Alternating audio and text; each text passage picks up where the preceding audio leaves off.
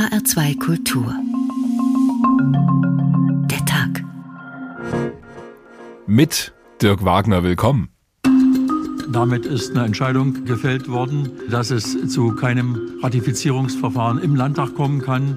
Es geht darum, dass die Politik und vorrangig die CDU in Sachsen-Anhalt bestimmen möchte, wie hoch der Rundfunkbeitrag ist. Die Festlegung des Beitrags ist ja mal von allen Bundesländern beschlossen worden, um die Unabhängigkeit der öffentlich-rechtlichen Anstalten sicherzustellen.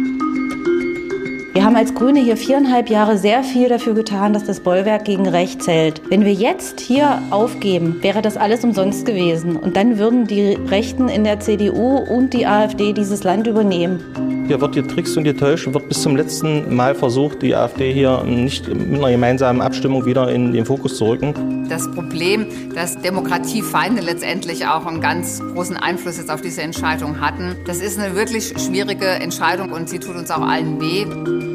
Diese Koalition ist von Anfang an keine Liebesheirat gewesen, sondern ein Ausdruck des gemeinsamen Willens zu verhindern, dass AfD Einfluss auf das Leben von Menschen bekommt. Sowas darf eigentlich nicht mehr vorkommen, denn wir müssen auch diese Verantwortung weiterhin tragen, um die Medienvielfalt in unserem Land sicherzustellen. Da gehört der öffentlich-rechtliche dazu.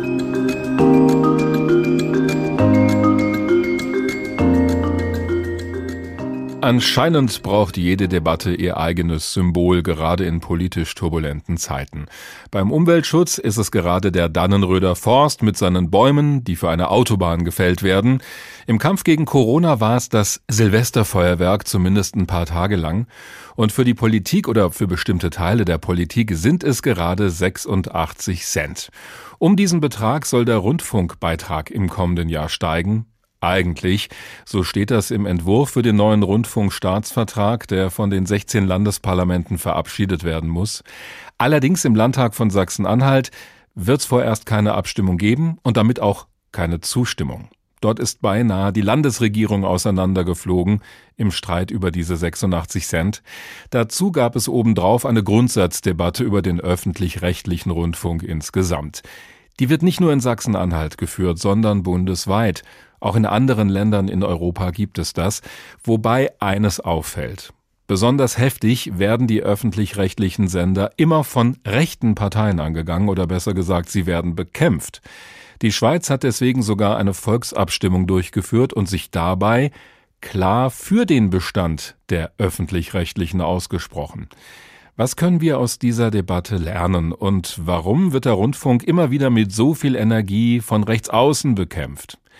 Die Freiheit des Rundfunks, rechte Machtspiele um 86 Cent, so haben wir die Ausgabe heute genannt. Dass es wirklich rechte Machtspiele sind, das sehen wir am Beispiel Sachsen-Anhalt. Dort war die AfD-Fraktion schon lange dagegen, den Rundfunkbeitrag zu erhöhen, aber halt auch Teile der CDU.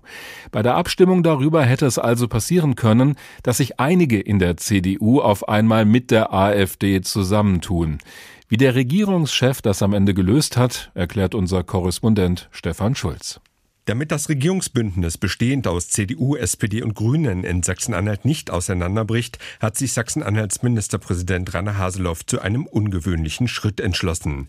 Er hat die Vorlage des Staatsvertrages, die eine Erhöhung des Rundfunkbeitrags um 86 Cent vorsieht, aus dem parlamentarischen Verfahren herausgenommen. Dadurch verhindert er, dass die CDU-Fraktion gemeinsam mit der AfD im Landtag gegen den Vertrag stimmen kann. Haseloff begründete seine Entscheidung so. Diese Koalition hat sich als Koalition der Mitte gebildet. Das Zweite war, dass es für mich auch persönlich als Ministerpräsident, der ja von drei Koalitionspartnern gewählt wurde im Landtag, immer feststand, dass es keinerlei Zusammenarbeit, Kooperation, selbst indirekte Entscheidungsprozesse mit der AfD geben darf. Die SPD und auch die Grünen hatten mit einem Ende der Koalition gedroht, sollte die CDU-Fraktion gemeinsam mit der AfD gegen die Erhöhung des Rundfunkbeitrages stimmen. Dieser Konflikt konnte vom Ministerpräsidenten gelöst werden, wenngleich Cornelia Düllemann, die Fraktionsvorsitzende der Grünen, betont, dass Sachsen-Anhalt medienpolitisch einen schwarzen Tag erlebt. Normalerweise in normalen Zeiten wäre das der Punkt, wo man sagt, also in dieser Koalition können wir nicht mehr arbeiten. Und jetzt gerade in der Pandemie hier von der Fahne zu gehen, das finde ich, können jetzt wir Grüne nicht machen. Und das ist die Linie, mit der ich in unsere Landesgremien gehen werde. Das ist sonst nicht mein übliches Wording, aber tatsächlich aus staatspolitischer Verantwortung jetzt den Menschen in diesem Land zu zeigen, es gibt eine stabile Regierung, die alles dafür tun wird, dass die Pandemielage eingedämmt wird. Markus Kurze, der medienpolitische Sprecher der CDU, geht davon aus, dass der seit Wochen andauernde Streit in der Kenia-Koalition nun beigelegt ist. Den entscheidenden Beitrag dazu habe der Ministerpräsident geleistet. Wir nehmen das halt mit Respekt zur Kenntnis, bedanken uns auch bei unseren Koalitionspartnern, dass sie auch bis zum Ende verantwortungsvoll mit dieser Thematik umgegangen sind. Denn auch Ihnen wird sicherlich nicht verschlossen geblieben sein, dass die Menschen äh, in der Corona-Krise vieles bewegt. Und eine Beitragserhöhung, glaube ich, trägt nicht dazu bei, dass wir in der Gesellschaft zusammenhalten. Und das ist unser Ziel. Die AfD als stärkste Oppositionspartei in Sachsen-Anhalt verbucht die gestoppte Erhöhung des Rundfunkbeitrages als Erfolg für ihre eigene Arbeit. Der Fraktionsvorsitzende Oliver Kirchner kritisiert jedoch, dass über den Rundfunkstaatsvertrag nun nicht mehr im Landtag abgestimmt wird. Wir sehen das schon bedenklich. Also hier ist das Parlament wieder nicht mit dazu berufen worden. Hier wurde im Vorfeld eine Entscheidung getroffen und die sehen wir schon sehr kritisch. Stefan Geppert, der Landesvorsitzende der Linkspartei, rät dem Ministerpräsidenten sogar, die Vertrauensfrage zu stellen. Wenn ein Ministerpräsident verhandelt einen Staatsvertrag, bringt ihn in den Landtag ein, äh, die Fraktionsvorsitzenden seiner Koalition voll, äh, erklären ihm, es gibt dafür innerhalb der Koalition keine Mehrheit. Äh, er kämpft gar nicht für eine Mehrheit zu dem, was er verhandelt und eingebracht hat. Ich habe noch nie so einen solchen schwachen Ministerpräsidenten erlebt. Er zieht dann seine eigene Vorlage zurück. Das ist an Absurdität gar nicht zu überbieten. Mit seiner Entscheidung stoppt Ministerpräsident Präsident Haseloff als einziger Ministerpräsident in Deutschland die Erhöhung des Rundfunkbeitrages. Gleichzeitig rettet er damit seine Kenia-Koalition. So läuft das gerade im Landtag von Sachsen-Anhalt, wo ja noch diese Koalition steht aus CDU, SPD und Grünen. Ulrich Wittstock ist landespolitischer Korrespondent in Magdeburg. Schönen guten Abend. Ja, schönen guten Abend. Geht es denn bei diesem Streit wirklich nur um 86 Cent? Ach, wenn es nur um 86 Cent ginge, wäre es ja relativ überschaubar. Das Problem, darum geht es aber nicht. Das ist ein grundsätzliches Thema, was da aufgemacht wurde. Dazu muss man ein bisschen in die Geschichte des Landes schauen. Es steht ja in dem Koalitionsvertrag das Wort Gebührenneutralität. Aber wie ist das auszulegen? Also die Linken und äh, beziehungsweise die Grünen und auch die SPD haben gesagt, na ja, da könnte man 86 Cent, das ist so eine Art Ausgleich für die vielen Jahre, in denen es keinen Gebührenzuschlag gab. Das könnte man durchaus ja noch unterneutral verhandeln, während die CDU gesagt hat, nee, nee, neutral ist neutral und da steht Null und dann bleibt das bei Null. Ja. Daran hat sich das sozusagen hochgeschaukelt. Das ist der eigentliche Anlass. Und dann muss man eben wissen, es gibt innerhalb der CDU-Fraktion einen nicht unerheblichen Teil, der generell diese gesamte politische Konstellation im Landtag Landtag für nicht sehr sinnvoll erachtet. Also der Ministerpräsident, haben wir eben gehört, spricht von einer Koalition der Mitte. Für viele in der CDU ist das gar keine Koalition der Mitte, sondern eher eine Koalition von links. Die mhm. fühlen sich sozusagen in Geiselhaft genommen von Grünen und von der SPD. Hier wird über Wolfsschutz debattiert und solche Dinge. Das ist für die völlig weltfremd. Das sehen die sozusagen als Kulturkampf. Und interessant ist ja in dieser Debatte, da wird jetzt Ministerpräsident Rainer Haseler von manchen sogar als derjenige gefeiert, der diese Situation irgendwie gelöst hat, obwohl ihm mal fast die Regierung auseinandergeflogen wäre. Wie kann das eigentlich sein? Naja, er hat sie eigentlich nicht wirklich gelöst, sondern er hat das Problem einfach nur in die Zukunft verschoben. Von Lösung kann man ja nicht reden. Und ehrlich gesagt wäre das Problem auch tatsächlich nicht gelöst worden, wenn Grüne und SPD jetzt nicht mitgemacht hätten. Denn der dieser Vorschlag lag ja schon vor zwei Wochen auf dem Tisch. Die haben nun zugestimmt mit genau der Begründung, wie wir sie auch von den Grünen gehört haben. Wir wollen jetzt nicht die Koalition aufs Spiel setzen. Aber eigentlich war das so nicht vereinbart worden. Und natürlich ist das eigentlich ein Pyrrhussieg, weil ehrlich gesagt, er hat ja nicht die Vertrauensfrage gestellt. Hm. Es wird hier kolportiert ein Satz aus der Fraktion vor die Frage gestellt, was wäre denn, wenn der Ministerpräsident sein eigenes Amt an die Abstimmung hängen würde? Da haben die gesagt, doch, da fährt er mit dem Privatwagen nach Hause. so sind die Verhältnisse hier. Das muss man klar sagen. Also, er also da sehen wir auch den Druck, unter dem der Regierungschef da zu stehen scheint. Und was Sie erwähnt haben, diese ja, dieses Verhältnis zwischen AfD und CDU, im Sachsen-Anhaltinischen Landtag. Das müssen wir uns mal näher anschauen. Also wie nah oder fern sind sich die beiden denn? In einigen Fragen sind sich dann Teile der CDU, man muss immer sagen, es sind Teile der CDU, es ist nicht die gesamte Fraktion. Teile der CDU sind sich in einigen Fragen näher an der AfD als zur Partei Die Grünen oder auch zur SPD, das ist ganz klar. Und dieses Problem ist eines, was die dann auch im Wahlkampf im Blick haben. Das ist ja die große Angst. Die stehen dann im Straßenwahlkampf und müssen sich dann eben bestimmte Fragen gefallen lassen. Warum kümmert ihr euch um die Wölfe und nicht um die Menschen? Um mal so eine wichtige Frage, die da im Land äh, debattiert wird, zu klären. Und das ist nicht so ganz einfach. Es sind bei uns in Sachsen-Anhalt haben wir zum Teil ländliche Strukturen, die eben tatsächlich auch als abgehängt gelten dürfen. Wir müssen das so nüchtern sagen. Wir haben einen unglaublichen Bevölkerungsrückgang in diesen Regionen. Keiner Landesregierung bisher ist es gelungen, da irgendein Konzept zu entwickeln. Und das sind Themen, die die AfD geschickt aufgreift und die sich dann halt für die anderen Parteien zu einem Problem ausweisen. Lange Zeit war es ja die Linke, die diesen Posten fuhr. Aber seit, 2000 Flücht, äh, seit 2015 und der Flüchtlingsfrage ist das jetzt das Heimatgebiet der AfD, wo sie eben dann sehr stark ist und immerhin ein Viertel wählt die. Das darf man nicht unterschätzen. Und die hat sich jetzt die Debatte über den Rundfunkbeitrag rausgesucht, so als Vehikel, um die CDU in Schwierigkeiten zu bringen? Da gibt es unterschiedliche Sichtweisen, das kann man so oder so sehen. Ganz mhm. klar ist es nicht, ehrlich gesagt, weil man muss jetzt nüchternerweise sagen, auch die Linke war eigentlich gegen die Erhöhung und die waren auch lange dabei mhm. und sind dann erst im Herbst abgesprungen und plötzlich sah sich die CDU alleine mit der AfD auf dem Baum und da kam sie nicht mehr runter. Ob das nun tatsächlich eine Finte war der Linken, wie von einigen beschrieben, das glaube ich nicht, aber es war zumindest ein Problem, was die CDU echt unterschätzt hat. SPD und Grüne, also die anderen in der Regierung, sind ja dafür, dass der Rundfunkbeitrag steigen soll. Und trotzdem schlucken die das jetzt, dass der Ministerpräsident sagt, nein, ich ziehe diesen Antrag, also diesen Entwurf für den Staatsvertrag mit der Erhöhung zurück. Warum machen die das mit? Die agieren doch gegen ihre Überzeugung. Ja, sie agieren gegen ihre Überzeugung, aber eine Neuwahl wäre jetzt das Allerschlechteste für alle, mitten in Corona-Zeiten. Keine Partei ist vorbereitet auf die Wahl jetzt bereits. Hm. Das wäre schon wirklich schwierig und man würde sich immer vorwerfen lassen müssen, in der Notzeit, siehe Corona, von der Fahne gegangen zu sein. Das ist kein politisch gutes Ausgangsmaterial, um damit einen Wahlkampf zu starten. Und es kommt noch eins hinzu, wir haben aktuelle Umfragen, die zeigen, dass die Mehrheitsverhältnisse im Magdeburger Landtag sich nicht dramatisch ändern werden nach der nächsten Wahl. Die ist in sechs Monaten.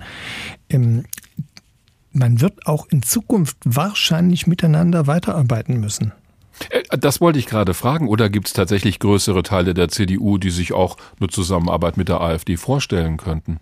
Ja, vorstellen kann man sich viel, aber die Frage ist, mit wem will man das dann tun? Man muss ja auch sagen, die AfD ist ja jetzt nicht so ein harmloser Gesangsverein hier in Sachsen-Anhalt wie überhaupt auch in den anderen ostdeutschen Ländern. Das sind schon recht radikale Brüder und Schwestern. Hm. Eigentlich ist es nur eine Schwester im Landtag, aber es sind sozusagen ganz schön harte Knochen. Mit denen würde man, glaube ich, nur unter großen Schmerzen Politik machen können. Selbst in einer Duldung, glaube ich, ist es schwierig. Wobei, ehrlich gesagt, muss muss ich sagen, ich muss ein bisschen einschränken. Wir sehen jetzt gerade in den Regionalparlamenten, wo die AfD inzwischen auch ziemlich stark vertreten ist, dass sie da tatsächlich versucht, ein bisschen sachorientierte Politik zu machen. Die sind so ein bisschen Wolfs im Schafspelz. Auch in den letzten Jahren ist das hier deutlich ruhiger geworden. Wir hören nicht mehr solche schlimmen Ausfälle wie noch vor zwei, drei Jahren. Es ist sehr viel ruhiger geworden. Für die AfD ist Sachsen-Anhalt ein Hauptkampffeld, um zu beweisen, dass man in irgendeiner Art und Weise regierungstauglich tauglich sein könnte. Und deswegen sind die alle ganz handsam. Aber hinter den Kulissen, glaube ich, sind sie es dann eben doch nicht. Die Einschätzung von Ulrich Wittstock, unserem landespolitischen Korrespondenten in Magdeburg. Vielen Dank dorthin. Eine Zahl bewegt uns vor allem dieses Mal, die 86. Um so viele Cent soll der Rundfunkbeitrag eigentlich steigen, aber es wäre allen anderen Zahlen gegenüber ein bisschen unfair, wenn wir die links liegen lassen würden. Also servieren wir heute ein paar Zahlenspielereien beziehungsweise Gedichte, so wie dieses hier von Ernst Jandl. Da geht's auch ums Warten, vielleicht ja auf eine Entscheidung in Sachen Rundfunkbeitrag. Aber schauen wir mal. Fünfter sein. Tür auf, einer raus, einer rein, vierter sein. Tür auf, einer raus, einer rein, dritter sein. Tür auf, einer raus, einer rein, zweiter sein. Tür auf, einer raus, einer rein, nächster sein. Tür auf, einer raus, selber rein, Tag, Herr Doktor. Von dem fünften bei Ernst Jandl zurück zu den 86 Cent mehr für den Rundfunkbeitrag. Um die geht's aber nur vordergründig. Denn dass der Landtag von Sachsen-Anhalt in diesem Jahr nicht mehr abstimmen will darüber, das hat viele Gründe. Die wenigsten haben damit zu tun, dass den Leuten jetzt niemand so ein paar Cent mehr im Monat zumuten will, auch wenn das immer wieder gerne so dargestellt wird wegen Corona. Es geht vielmehr um die Stabilität der schwarz-rot-grünen Koalition in Magdeburg, das haben wir gerade gehört. Und trotzdem lohnt es sich darauf zu schauen, wie diese 86 Cent genau zustande kommen, wer sie beschlossen hat und wofür sie gebraucht werden. Information, Bildung, Kultur, Unterhaltung. Der öffentlich-rechtliche Rundfunk erfüllt mit diesem Angebot einen Auftrag, einen Programmauftrag, den ihm der Gesetzgeber stellvertretend für die ganze Gesellschaft gegeben hat. Dieser Auftrag heißt mediale Grundversorgung und er ist im Rundfunkstaatsvertrag festgeschrieben. Um den Auftrag adäquat erfüllen zu können, brauchen die ARD-Anstalten, das ZDF und das Deutschlandradio Geld. Weil die Sender unabhängig von Werbeeinnahmen, aber auch von staatlichen Zuweisungen sein sollen, gibt es den Rundfunkbeitrag. Dass an diesem Beitrag nichts grundsätzlich geändert werden soll, machte jüngst auch Malu Dreyer deutlich. Die Ministerpräsidentin von Rheinland-Pfalz koordiniert die Rundfunkpolitik der Länder. Der öffentlich-rechtliche Rundfunk hat nach Rechtsprechung des Bundesverfassungsgerichts als Säule der Demokratie einen Anspruch darauf auf auskömmliche Finanzierung. Aktuell 17,50 Euro pro Monat aus jedem Haushalt. Das gilt seit fünf Jahren. Die letzte Erhöhung liegt sogar schon elf Jahre zurück, denn 2015 wurde der Beitrag gesenkt. Wie viel Geld die öffentlich-rechtlichen Rundfunkanstalten zur Verfügung haben, um ihren Auftrag gut zu erfüllen, das können sie nicht selbst entscheiden. Sie versuchen nur in einem ersten Schritt ihren Bedarf zu ermitteln. Und diesmal haben sie in dieser sogenannten Bedarfsanmeldung eine Erhöhung von 1,76 Euro befürwortet. Die Anstalten wünschten sich also einen Rundfunkbeitrag von 19,26 Euro im Monat. Mehr Geld brauchen die Sender aus vielen Gründen. Zum einen steigen wie überall die Kosten an, schlicht durch Inflation, Tariferhöhungen etc. Doch auch die Mammutaufgabe, den öffentlich-rechtlichen Rundfunk fit zu machen für die Zukunft, kostet Geld. Die Digitalisierung kann am Ende zu Spareffekten führen. Am Anfang muss aber erstmal investiert werden, zum Beispiel in neue Technik. Und noch eine Sache kostet Geld, den öffentlich-rechtlichen Rundfunk strukturell umzubauen. So war es zum Beispiel ein expliziter Wunsch und Auftrag der Politik, mehr Gemeinschaftseinrichtungen der ARD in Ostdeutschland zu errichten. Ein berechtigtes Anliegen, aber erstmal kosten solche Neugründungen natürlich Geld. Dringend nötig, sagt auch Tom Burow, WDR-Intendant und amtierender ARD-Vorsitzender. Das ist nötig, damit wir den Auftrag weiter erfüllen können. Und es ist so moderat ausgefallen, dass wir auch dann zu weiteren Sparmaßnahmen, Kürzungen und Reformen gezwungen sein werden. Wie viel genug ist, entscheidet aber auch nicht die Politik, denn der öffentlich-rechtliche Rundfunk soll staatsfern sein, damit es keinen politischen Einfluss auf das Programm gibt. Um das sicherzustellen, gibt es in finanziellen Fragen einen dritten Player neben den Sendern und der Politik, die KEF die Kommission zur Ermittlung des Finanzbedarfs der öffentlich-rechtlichen Rundfunkanstalten. Die KEF ist unabhängig. Jedes Bundesland ernennt eines ihrer 16 Mitglieder. Die KEF-Mitglieder kommen weder aus der Politik noch aus den Medien. Es sind vielmehr Sachverständige für Medienrecht oder aus der Medienwissenschaft. Sie prüfen die Wünsche der Sender, rechnen mit spitzem Bleistift und schreiben dann ein Gutachten, das eine Empfehlung enthält. Bei der aktuellen Beitragsrunde lief das so: Die Anstalten meldeten ihren Bedarf von 19,26 Euro und noch bevor die Politik sich damit befasste, sagte die KEF: Das ist zu viel. Das kann man den Nutzerinnen und Nutzern nicht zumuten. Wir schlagen 18,36 Euro vor, also nur 86 Cent mehr ab Januar Wofür erklärte der KEF-Vorsitzende Heinz Fischer-Heidelberger. Die Mehraufwendungen entstehen natürlich zum Beispiel durch höhere Personalkosten, weil es werden natürlich Tarifverträge abgeschlossen, die in der Regel auch mit höheren Bezahlungen für die Mitarbeiter enden. Investitionen oder auch im Programmaufwand, das sind die Honorarkosten, die Rechtekosten. Alles das hat natürlich gewisse Steigerungen, die wir da zugrunde gelegt haben und daraus resultiert dann auch diese Mehrerträge. Und diesem Vorschlag sind dann im Juni auch die Regierungschefinnen und Chefs der der Länder gefolgt. Denn die verhandeln und unterschreiben am Ende den Staatsvertrag, der die Höhe des Beitrags regelt. Und sie dürfen nur in Ausnahmefällen von der Empfehlung der KEF abweichen, hatte das Bundesverfassungsgericht festgestellt. Dem Beschluss der Regierung stimmen dann in einem letzten Schritt alle Landesparlamente zu. Normalerweise.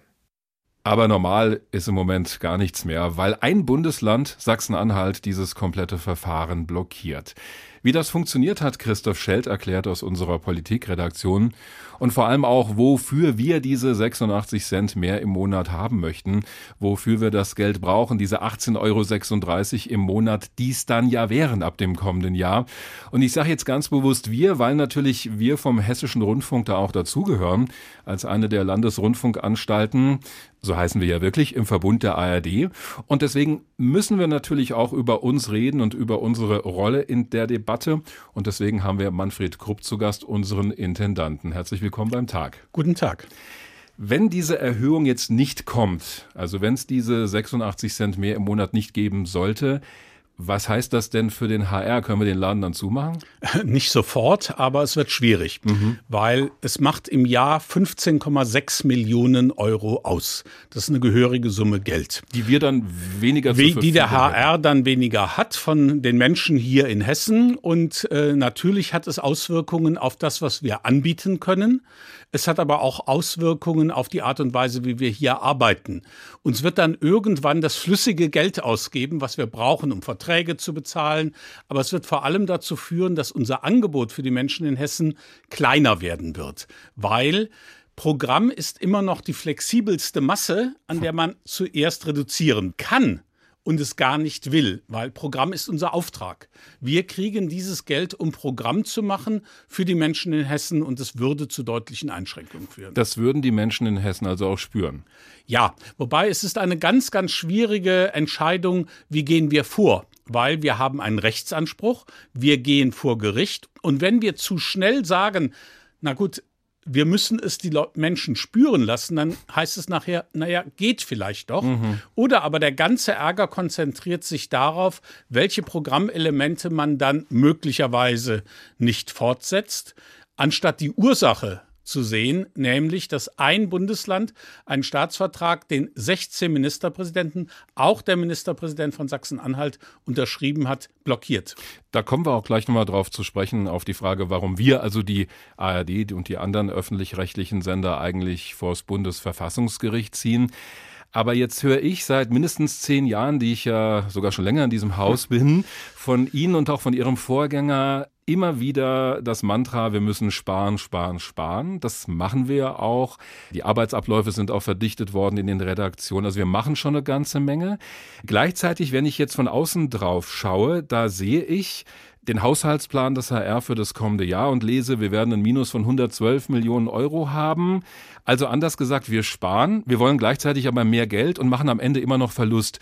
Das passt doch irgendwie nicht zusammen. Das ist ein wirklich sehr, sehr komplexes Thema. Mhm. Das dicke Minus, was wir ausweisen, hängt mit einem einzigen Faktor zusammen, nämlich mit einer sehr guten Idee, die die KEF vor vielen Jahren hatte, dass die Kommission zur Ermittlung des Finanzbedarfs, dass wir unsere künftigen Pensionslasten absichern müssen. Mhm. Und deswegen sollten wir eine Rückstellung bilden auf der Basis eines Zinssatzes von 5,25 Prozent. Wird paradiesisch. Das ist die Sicht. Berechnungsgrundlage gewesen. Mhm. Und dadurch, dass der Zins aber inzwischen unter 2 Prozent liegt, wird der Bedarf an Rückstellungen immer größer und die Verzinsung immer geringer.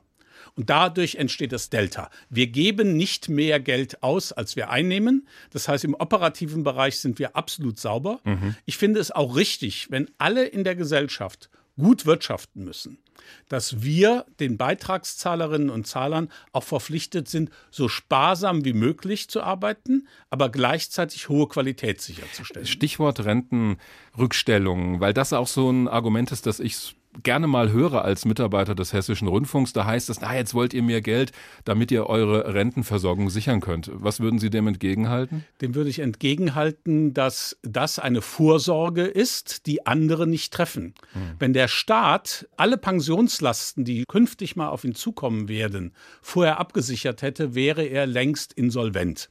Das heißt, wir machen etwas für die zukünftigen Generationen, weil irgendwann werden diese Zahlungen fällig und Menschen haben gute Arbeit gemacht. Es gibt Tarifverträge. Tarifautonomie ist ein hohes Gut. Und so wie jeder einen Anspruch hat auf eine Altersversorgung, so haben wir sie abgesichert. Aber auch das muss man sagen, wir haben seit Anfang der 90er Jahre mehrfach den Altersversorgungsanspruch gesenkt. Mhm.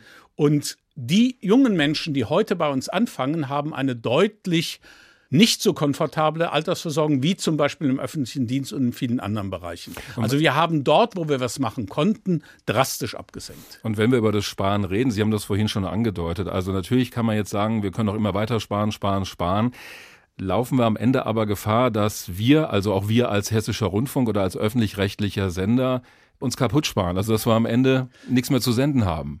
Also die Sorge kann ich erstmal nehmen. Das ist schon mal wir gut. Wir werden auf jeden Fall was zu senden haben und wir werden alles dran setzen, dass wir unseren Auftrag erfüllen. Mhm. Aber da ist mir ein Punkt ganz, ganz wichtig.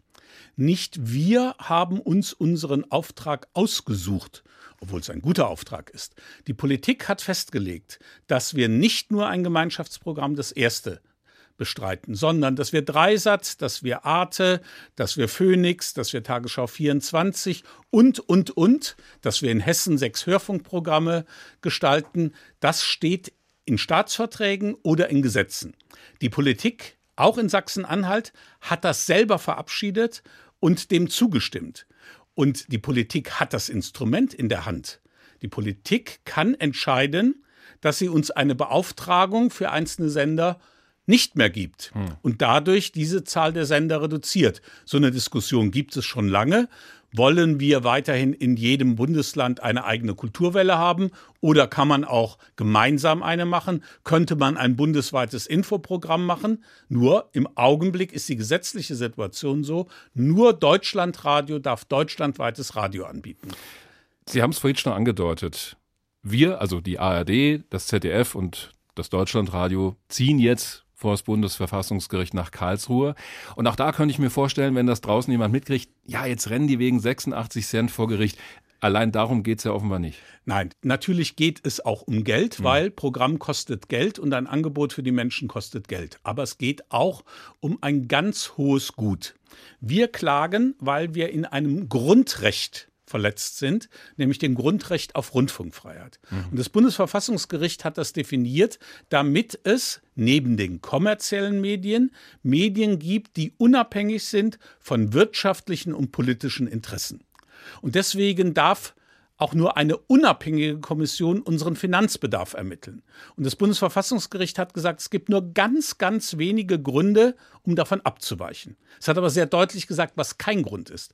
Es darf kein Grund sein, weil einem die politische Berichterstattung nicht passt. Mhm. Es darf kein Grund sein, weil einem sonst eine Koalition um die Ohren fliegt. Äh, und aber deswegen das, das, das muss man einfach sagen, es ist ein sachfremder Grund. Das ist aber ein spannender Punkt, denn in meiner Wahrnehmung, das haben Sie ja gerade auch betont, wir haben hier die Freiheit des öffentlich-rechtlichen Rundfunks, auch die Unabhängigkeit von der Politik. Jetzt erlebe ich aber, dass ein Bundesland, nämlich Sachsen-Anhalt, diesen ganzen Prozess stoppen kann. Ja, sind wir nicht am Ende dann doch irgendwo abhängig von der Politik? Wir würden, wenn wir nicht klagen, sagen, ja, wir machen uns abhängig davon, mhm. was einige Politiker in einem Bundesland denken. Ich verstehe jeden Abgeordneten, der sich ärgert, dass er einen Staatsvertrag kriegt und er kann nur Ja oder Nein sagen. Das ist aber bei vielen Staatsverträgen so, das ist bei der Umsetzung von EU-Recht so. Das ist ein Problem des Parlamentarismus, aber nicht des öffentlich-rechtlichen Rundfunks. Wenn aber Motive wie der Osten wird nicht ausreichend wahrgenommen. Darüber kann man diskutieren, das ist kritikwürdig, darüber muss man möglicherweise was ändern. Oder aber die Intendanten verdienen zu viel Geld. Oder aber die ARD ist zu westorientiert. Hm. Alles Motive, die man vorbringen kann, die aber kein Motiv sein dürfen nach der Rechtsprechung des Bundesverfassungsgerichtes, um uns den Geldhahn zuzudrehen. Wir kommen sonst in eine Situation wie in Polen, wie in Ungarn, wie in vielen Ländern Europas, wie in ganz Lateinamerika, dass nämlich der Staat eigentlich bestimmt über den Geldzufluss, wie das Programm auszusehen hat. Und genau das wollte das Bundesverfassungsgericht vermeiden und wollten die Mütter und Väter des Grundgesetzes vermeiden. Die Einschätzung von Manfred Krupp, Intendant des Hessischen Rundfunks. Haben Sie besten Dank für den Besuch bei uns hier beim Tag. Danke sehr. Da hatten wir es auch gerade wieder. Es geht bei all dem um mehr als nur 86 Cent plus im Monat. Es geht um ein Stück Demokratie. Es geht um die Rolle des Rundfunks in Deutschland und auch um die Frage, was uns dieses System des öffentlich-rechtlichen Rundfunks den Wert sein sollte. Und damit wir nicht nur auf diese eine Zahl starren, haben wir doch noch ein paar andere zu bieten. Besser gesagt, Gerhard Preis mit seinem Gedicht Vier Zahlen, die am Bahnsteig stehen. Vier Zahlen, die am Bahnsteig stehen, wollen fort zur großen Zehn. doch sind sie viel zu klein, zur Zehn zu fahren, ganz allein. Es hat die Eins der Neun geschrieben, die ist jedoch zu Haus geblieben. Die Zwei wollt fahren mit der Acht, doch die hat nur gelacht. Die Sieben wurde von der Drei gefragt, doch auch sie hat abgesagt. Die Sechs passt gut zu mir, so rechnete die Vier, doch die ist auch nicht hier. Vier Zahlen, die noch klein, steigen trotzdem ein.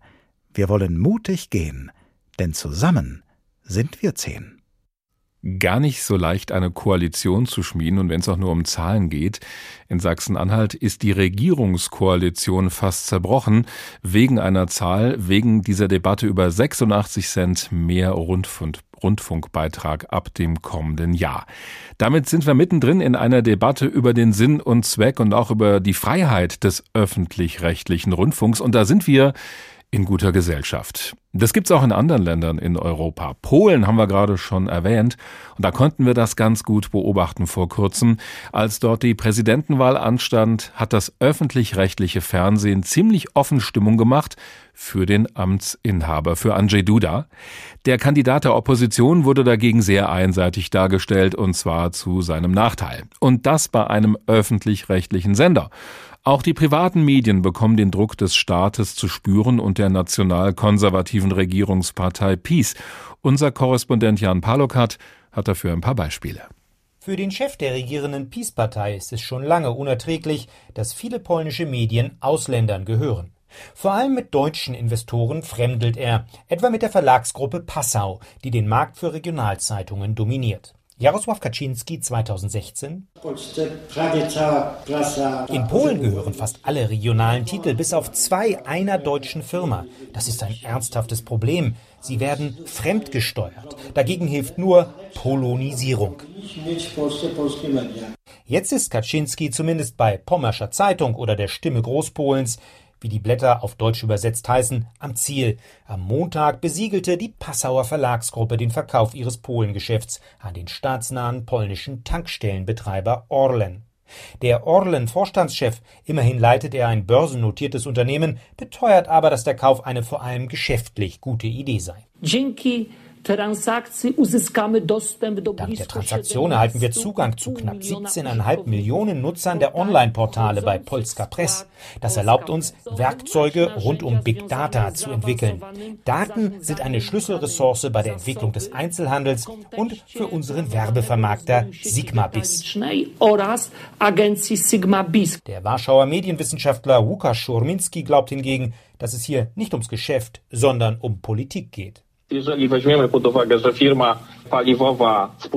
man im Auge behält, dass das durch die Regierung recht stark kontrollierte Ölunternehmen mit der Kioskkette Ruch auch noch einen Pressevertrieb besitzt und nun gleichzeitig 20 von 24 Regionalzeitungen erwirbt, wobei jede mit einer regionalen Internetplattform ausgestattet ist, so kann man stark vermuten, dass hier ein neuer Lautsprecher für Regierungspropaganda aufgebaut werden soll. Dafür sprechen auch Erfahrungswerte, etwa beim öffentlichen Rundfunk. Gleich nach dem Wahlsieg von 2015 unterwarf sich die PiS-Regierung Radio und Fernsehen. Zwar versuchten auch frühere Regierungen, TVP und Polskie Radio zu beeinflussen, aber unter PiS entwickelte sich insbesondere das Fernsehen zu einem Einpeitscher der Regierungspartei, der gegen alles Stimmung macht, was ihr in die Quere kommen könnte. Oppositionelle, die das Vaterland verrieten, die EU-Kommission, die deutsche Befehle ausführe, Richter, die eine selbstsüchtige Kaste bildeten. Medienexperte Schurminski erwartet nun auch für Polens Regionalzeitungen nichts Gutes. Wenn die Chefredakteure oder Journalisten nachgiebig genug sind, werden sie wohl bleiben können. Aber die Logik des Systems zeigt, es gibt immer die Möglichkeit, die Nachgiebigen durch noch mehr Kompromissbereite zu ersetzen. Und das sind eher keine guten Aussichten für die polnischen Medien. Für Journalisten, die aus den öffentlichen Medien herausgedrängt wurden, gibt es Alternativen. Die großen regierungsfernen Tageszeitungen etwa, die wichtigen Webportale, private Radiosender, die mehr als in Deutschland auf Journalismus setzen, oder der regierungskritische Fernsehsender TVN, der in US-amerikanischem Besitz ist. Ihm ist wohl auch zu verdanken, dass die Medienpolonisierung erst jetzt Fahrt aufnimmt und frühere Pläne, Ausländer per Gesetz loszuwerden, nicht umgesetzt wurden, etwa durch Kapitalobergrenzen. Die US-Botschafterin hatte erkennen lassen, dass die USA Angriffe auf TVN nicht tolerieren würden. Der dritte große Fernsehsender Polsat wiederum hielt sich zuletzt auffällig zurück mit Regierungskritik. Insider erinnern daran, dass der Polsat-Eigner, einer der reichsten Polen, wegen seiner Geschäfte im Energiesektor auf staatliche Konzessionen angewiesen sei und erpressbar sein könnte. Fazit von Zuständen wie in Ungarn oder Russland ist Polen mit seiner Medienvielfalt noch entfernt. Aber die Luft wird dünner. Da habe ich gerade wieder einen neuen Begriff gelernt, die Polonisierung der Medien. Polen ist ein Beispiel dafür, was passieren kann, wenn die Politik direkten Einfluss nimmt auf die Medien und die Rundfunkfreiheit dann nur noch auf dem Papier steht, wenn überhaupt. Es gibt noch ein anderes Land, das sich politisch auch gerne immer an die Seite von Polen stellt, bei dem wir das auch beobachten können, nämlich Ungarn.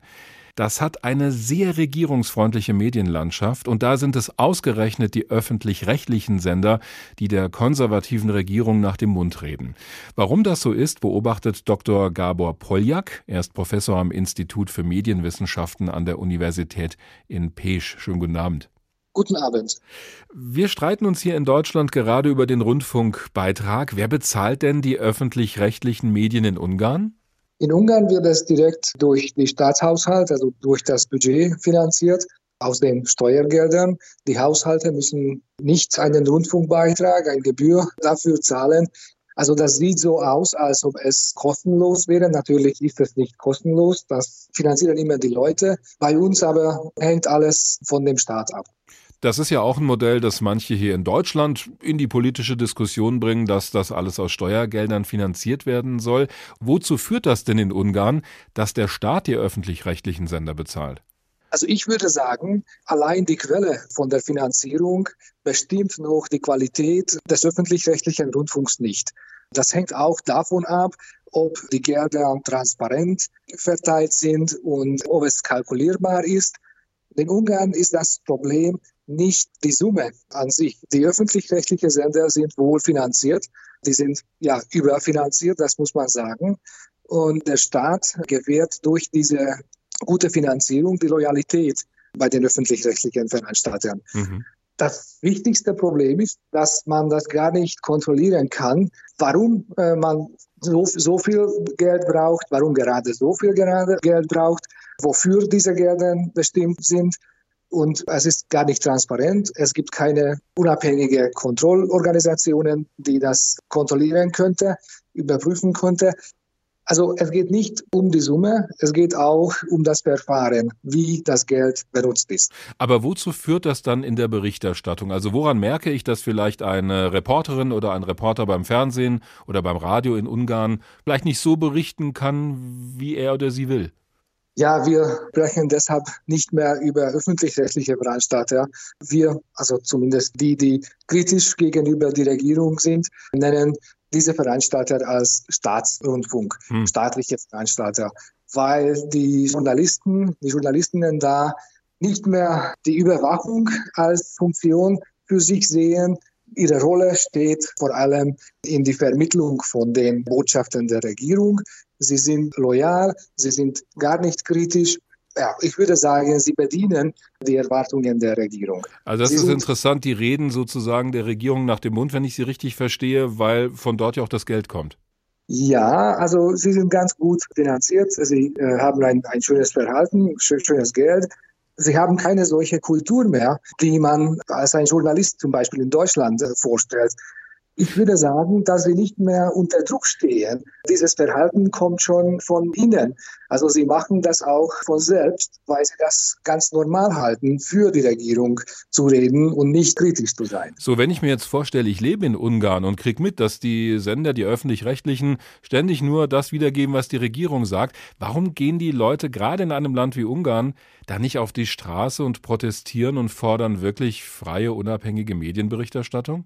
Das stimmt nicht, dass man in Ungarn nicht protestiert. Es gibt ganz häufig, regelmäßig, jährlich zumindest einmal große Demonstrationen. Natürlich, dieses Jahr war schwierig, aber letztes Jahr gab es gerade gegen die einseitige politische Berichterstattung in den öffentlich-rechtlichen Veranstaltern eine ganz, ganz lange Demonstration mit sehr vielen äh, Teilnehmern. Das kann aber leider die Regierung nicht beeinflussen, weil also das nicht stark genug ist hm. und äh, also alles geht danach weiter.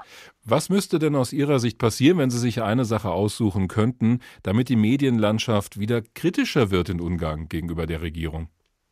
In Ungarn gibt es immer noch natürlich kritische Medien. Natürlich nicht die öffentlich-rechtliche, wie wir darüber gesprochen haben.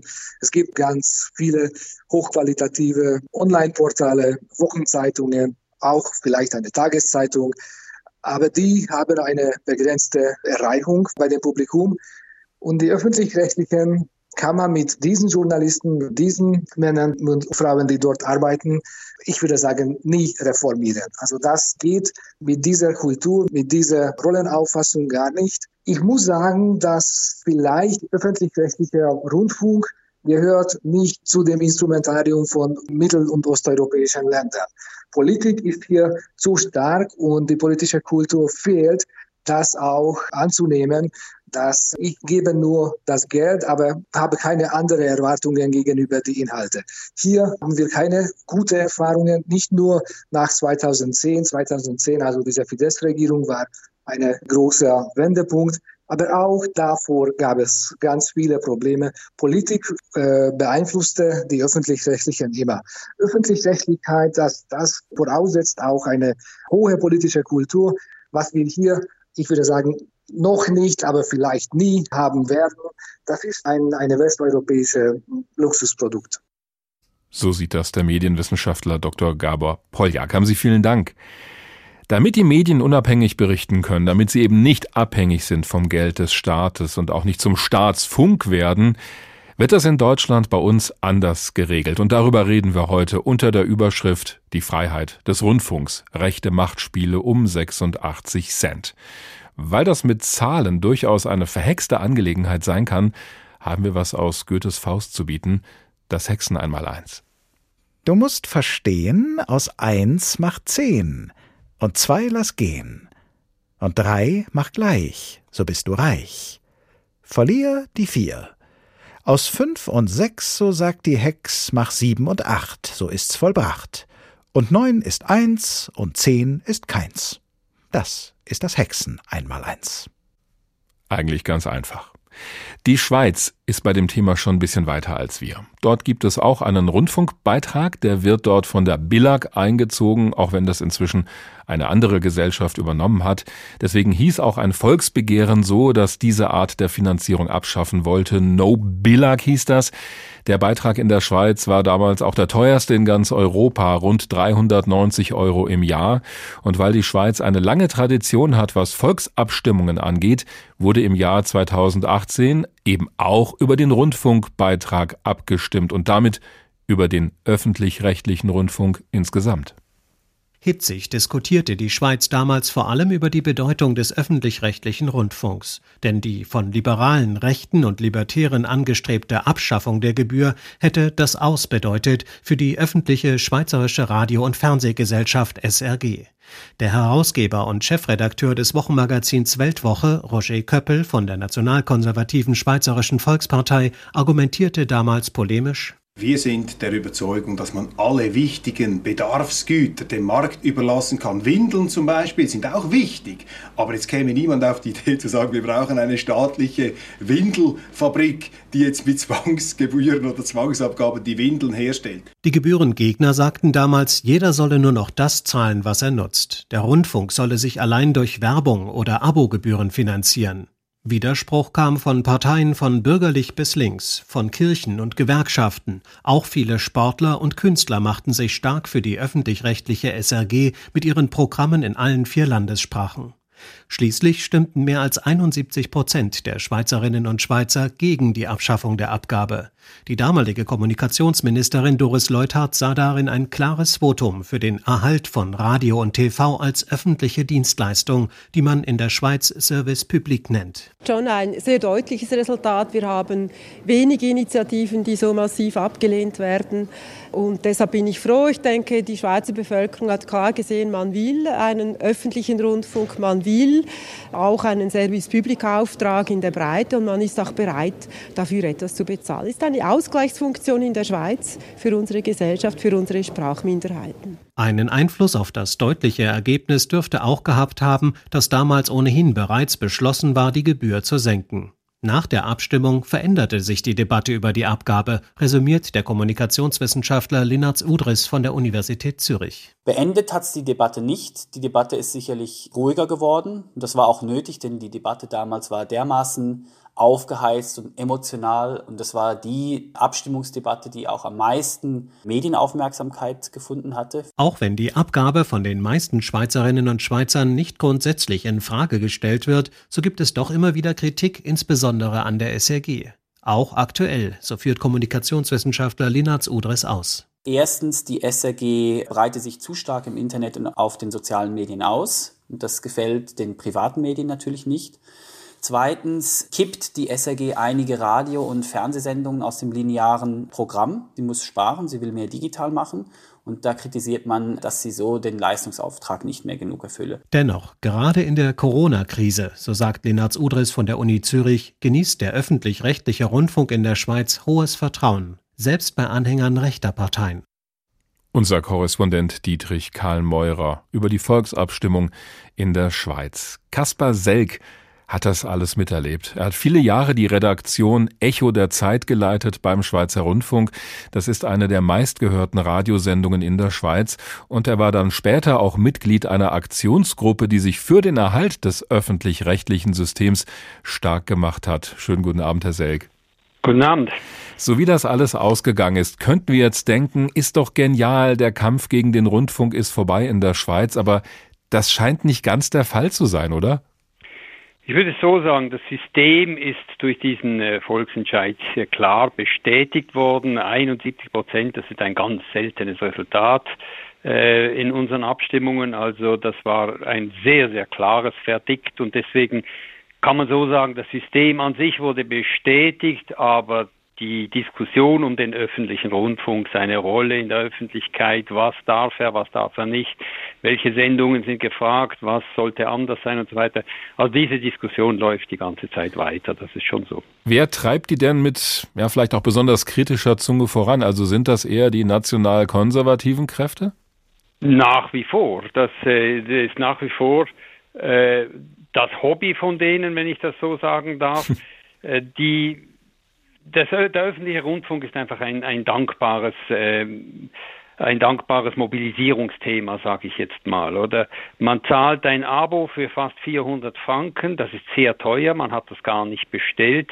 Wenn man das kombiniert mit der angeblich linken Elite, die da wirken soll, äh, dann ist das ein sehr einfaches politisches Ziel. Vor allem, weil es ja ein Objekt ist, das man kritisiert, das sich nicht wehren kann. Oder ich habe unzählige Kritiken erlebt noch in meiner Zeit beim, beim äh, öffentlichen Radio, auf die ich mindestens auf dem Sender nicht eingehen konnte. Wir sind ja die Berichterstatter, wir sollen ja nicht eine Rolle im politischen Diskurs führen, mhm. sondern nur darüber berichten. Und deswegen, ich bin mir immer vorgekommen wie eine Haut in Lukas-Maschine. Da kann man draufhauen, solange man will. Es klingelt, aber der wehrt sich nicht.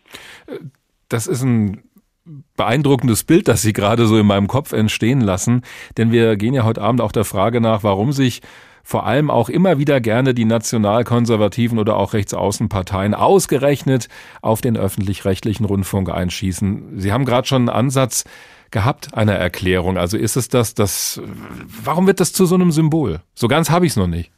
Es ist halt, äh, also ich sag nochmal, es ist ein sehr, sehr dankbares Mobilisierungsthema. Hm. Und, Man kriegt äh, viele Leute auf die Straße oder wo auch immer, immerhin. Genau, weil ich, ich, ich zahle als äh, Bürger, als Bürgerin 400 Franken, jetzt nicht mehr, das wurde jetzt schon zum zweiten Mal gesenkt im Nachgang zu dieser Abstimmung, mhm. aber man zahlt einen sehr erheblichen Betrag für etwas, was man nicht bestellt hat. Also ja. das ist schon mal eine gute Basis, um zu mobilisieren. Und dann kombiniert man das mit äh, Vorwürfen eben äh, von, von, von äh, links, von äh, äh, was die politische Ausrichtung angeht. Die politische Ausrichtung, einfach ein, ein, ein, kritischer Ansatz wird von allen Seiten immer als gegen sich gerichtet empfunden. Hm. Und das kann man natürlich auch nutzen. Also das sind äh, alles Elemente, die eine Rolle spielen. Aber in der gegenwärtigen Phase ist es so, dass es nicht mehr getrieben wird. Also es ist jetzt nicht mehr eine Diskussion darüber, sollen wir den öffentlichen Rundfunk weiterführen oder nicht. Diese Frage ist entschieden, sondern jetzt geht es um Details in einer Diskussion, die eh schon ganz anders läuft jetzt, weil sich nämlich die ganze Medienlandschaft völlig verändert und deswegen auch äh, andere Themen in diesem Zusammenhang äh, in den Vordergrund kommen. Und hat diese große Zustimmung für den öffentlich-rechtlichen Rundfunk in der Schweiz vielleicht auch damit zu tun gehabt, dass ja schon vor dieser Abstimmung, vor der Volksabstimmung klar war, der Schweizer Rundfunk muss so oder so heftig sparen, egal wie das ausgeht? Das ist so und das hat äh, die Bundesrätin, die Sie vorhin gehört haben, das Regierungsmitglied, die damalige Medienministerin, auch kurz vor der Abstimmung in Aussicht gestellt, einen, einen Plafond, eine obere Decke von 1,2 Milliarden, welche der SRG künftig noch zur Verfügung stehen werden. Das war schon ein 50 Millionen Sparauftrag. Hm. Dann kamen andere äh, Elemente dazu, der, der, die, das, der, der Rückgang der Werbeeinnahmen, äh, das hat nochmal 50 Millionen ausgemacht in den letzten fünf Jahren. Und jetzt kommen weitere äh, 100 Millionen dazu, die noch gestrichen werden müssen. Also äh, auch wieder, weil das Werbeaufkommen massiv sinkt weil äh, neue Investitionen nötig werden. Gleichzeitig muss man eben auch noch online ausbauen und so weiter. Also es sind massive Veränderungen ohnehin angesagt bei diesem öffentlich-rechtlichen Rundfunk, der in diesem Sinne weiterhin äh, in Schwierigkeiten stecken bleibt. Man muss vielleicht auch noch äh, dem Publikum in Deutschland sagen, bei uns ist es ja so, dass man äh, die ganzen Vorstellungen, dass man das über den Markt finanzieren kann, äh, sind in der Schweiz völlig illusorisch, weil wir für einen winzigen Markt äh, wie die äh, französischsprachige Schweiz und einen noch winzigeren Markt ja. wie die italienischsprachige Schweiz Sie müssen alles irgendwie gleich anbieten Sie müssen was viermal machen immer, ne? Sie können nicht genau. nur eine einzige Sendung, weil die verschiedenen Sprachen, die müssen Sie ja auch bedienen. Genau. Also ich habe gelernt, ähm, da wird gespart, aber am Ende ging es darum, dieses System zu erhalten. Wenn auch der Rundfunk in der Schweiz und seine Struktur ein bisschen anders sind als bei uns in Deutschland, vielleicht können wir es doch ein bisschen in die Richtung vergleichen, dass wenn wir eins lernen können von Ihnen und Ihren Landsleuten, ist es vielleicht das, dass es sich lohnt, für dieses System zu kämpfen. Das war mindestens unsere Auffassung derer, die da den Kampf äh, mitgeführt haben. Äh, und zwar aus dem einfachen Grund, weil einfach eine gute, solide, unabhängige Information in einer Demokratie unabdingbar ist. Und bei uns äh, mit unserem kleinen Markt, bei uns ist alles zehnmal kleiner als in Deutschland und dann noch geteilt durch vier verschiedene Sprachregionen. Hm. Äh, bei uns ist das über den Markt überhaupt nicht zu finanzieren. Das weiß auch Herr Köppel, den wir vorher mit seinem Windelthema gehört haben. Der weiß ganz genau, dass das nicht stimmt, dass das sich über den Markt niemals finanzieren lässt. Hm. Und das war quasi die Message, die wir die ganze Zeit rüberbringen wollten und ein Stück weit offenbar auch rübergebracht haben, dass wenn man unabhängige Information in einer gewissen Qualität haben will, die nicht von ständigen Marktfluktuationen abhängig ist, dann muss man sie über die Öffentlichkeit finanzieren und das nennt sich auf Französisch eben Service Public. Kasper Selk, ehemaliger leitender Redaktor, so heißt das beim Schweizer Rundfunk und einer der Verfechter des öffentlich-rechtlichen Systems dort. Haben Sie vielen Dank.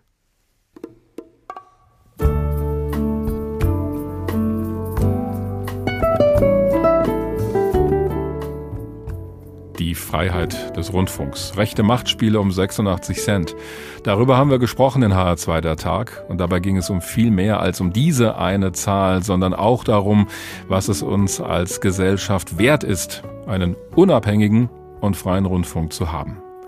Mein Name ist Dirk Wagner. Der Tag finden Sie auch auf hr2.de, in der ARD Audiothek und überall, wo es Podcasts gibt. Bis bald.